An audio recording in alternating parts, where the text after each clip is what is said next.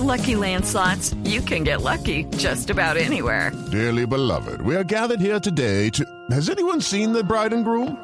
Sorry, sorry, we're here. We were getting lucky in the limo and we lost track of time.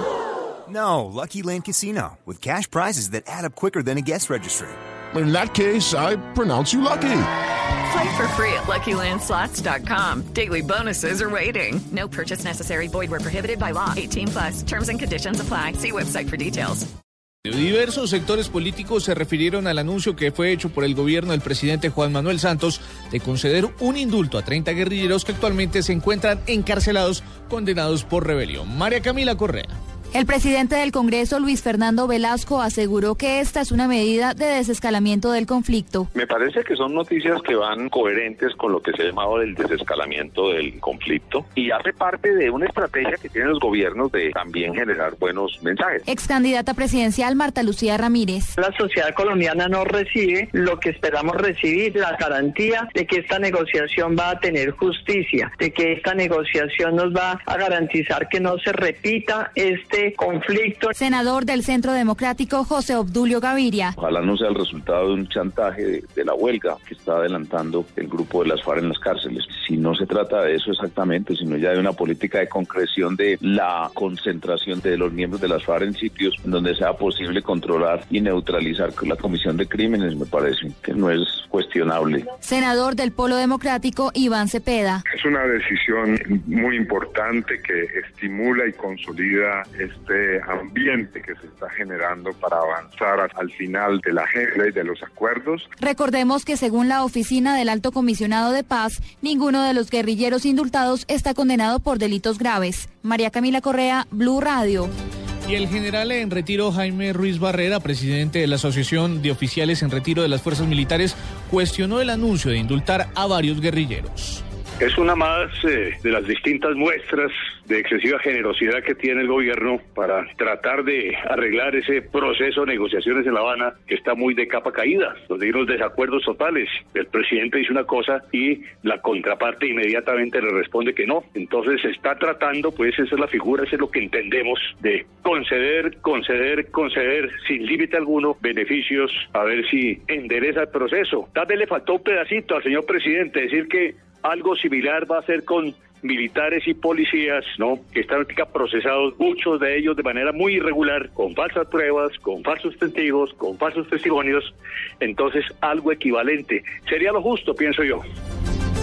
Fuentes cercanas al proceso de paz le contaron a Blue Radio que durante la reunión que sostuvo el hermano del presidente Enrique Santos y el máximo jefe de las FARC, alias Timochenko, se colocó sobre la mesa varios te temas y varias propuestas que permitan que se agilicen las negociaciones en La Habana. Según le contaron a Blue Radio, la reunión que duró cerca de siete horas fue respetuosa, cordial y productiva por golpear a una mujer hasta fracturarla en un caso de abuso de la autoridad, la Procuraduría General de la Nación confirmó una segunda instancia la inhabilidad de 13 años para un oficial adscrito a la policía de Medellín.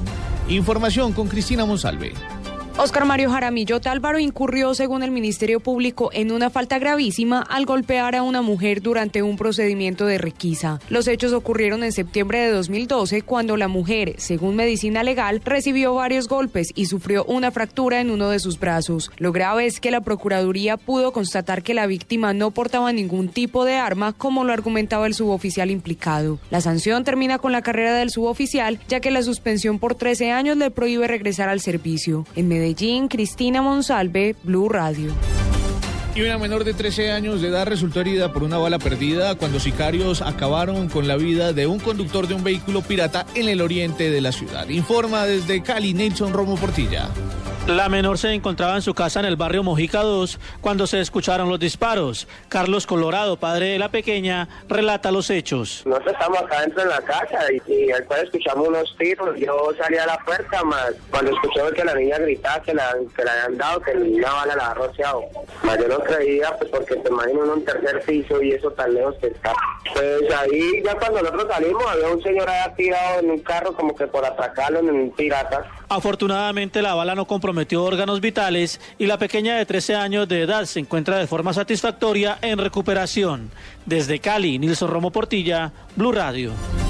En noticias internacionales, en las elecciones de Argentina, el 52% de los ciudadanos habilitados para participar en esta jornada ha salido a las urnas. Un colegio tuvo que ser evacuado debido a una amenaza de bomba. Vamos a Buenos Aires. Allí está un periodista de Blue Radio, Gustavo Girves. Pasadas las 2 de la tarde en Argentina ya votó el 52% del padrón electoral, lo que marca que podría llegar a haber otro récord de asistencia a las urnas, ya que el 25 de octubre votó el 81% del padrón. También ya emitieron su sufragio los dos candidatos a presidente, Mauricio Macri y Daniel Scioli, y el candidato a vicepresidente por el Frente para la Victoria, Carlos Zanini. Aún estamos esperando que concurra a sufragar la candidata vicepresidenta por Cambiemos, Gabriela Michetti. Se estima que para las 12 de la noche ya habría una tendencia indeclinable sobre el resultado de estos comicios que se están desarrollando con total normalidad, salvo por un colegio en Villa Maipú, partido de San Martín, que debió ser evacuado por una amenaza de bomba. Desde Buenos Aires, Gustavo Girves, Blue Radio. En Deportes Universitario de Popayán y Real Cartagena abrieron con un empate la cuarta fecha de los cuadrangulares de la segunda categoría del fútbol profesional colombiano. Pablo Ríos. Uno a uno finalizó el partido entre payaneses y cartageneros en el estadio Ciro López de la capital del Cauca. Con este resultado, el Real Cartagena sigue siendo el líder del grupo A con siete puntos, mientras que el América de Cali y el Bucaramanga, que se enfrentarán mañana a las 7 y 45 de la noche, tienen cuatro unidades. La jornada de hoy seguirá a las 3 de la tarde con Unión Magdalena frente a Leones y a las 7 y 30 de la noche, Pereira recibirá a Fortaleza en un duelo clave por la punta de la zona B. En la primera división hoy se conocerán los ocho clasificados a los playoffs de la Liga Águila y toda la fecha tendrá transmisión de Blue Radio a partir de las 4 y 30 de la tarde. Pablo Ríos González, Blue Radio. Noticias contra reloj en Blue Radio. Dos de la tarde, siete minutos. Noticia en desarrollo. Bruselas mantendrá este lunes el máximo grado de alerta antiterrorista sin metro y sin escuelas. Esto ante el riesgo de amenaza seria e inminente de atentados. Así lo anunció el primer ministro belga Charles Michael. Unos 500 refugiados han sido alojados en Berlín en la excede de la temible policía política de la desaparecida República Demo Democrática Alemana. Los demandantes de asilo, en su mayoría originarios de Siria, Irak y Afganistán, son recibidos desde el viernes por la noche en los antiguos locales de la inteligencia. Quedamos atentos porque la policía francesa lanzó este domingo un llamado a los testigos acompañado de una foto para intentar identificar al tercer autor del fallido atentado cometido el 13 de noviembre en el Estadio de Francia. Los habían anunciado el viernes que el kamikaze que hizo explotar en proximidades de la puerta H del estadio había sido registrado el pasado 3 de octubre en la isla griega de Leros.